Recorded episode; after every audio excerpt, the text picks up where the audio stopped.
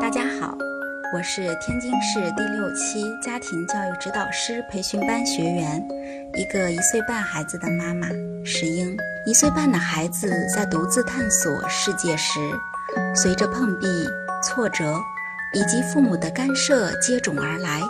常会以摔东西、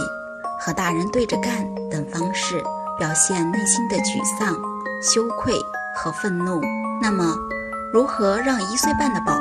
发脾气时适可而止呢？在这里，给大家三点小建议：第一，用心仔细观察，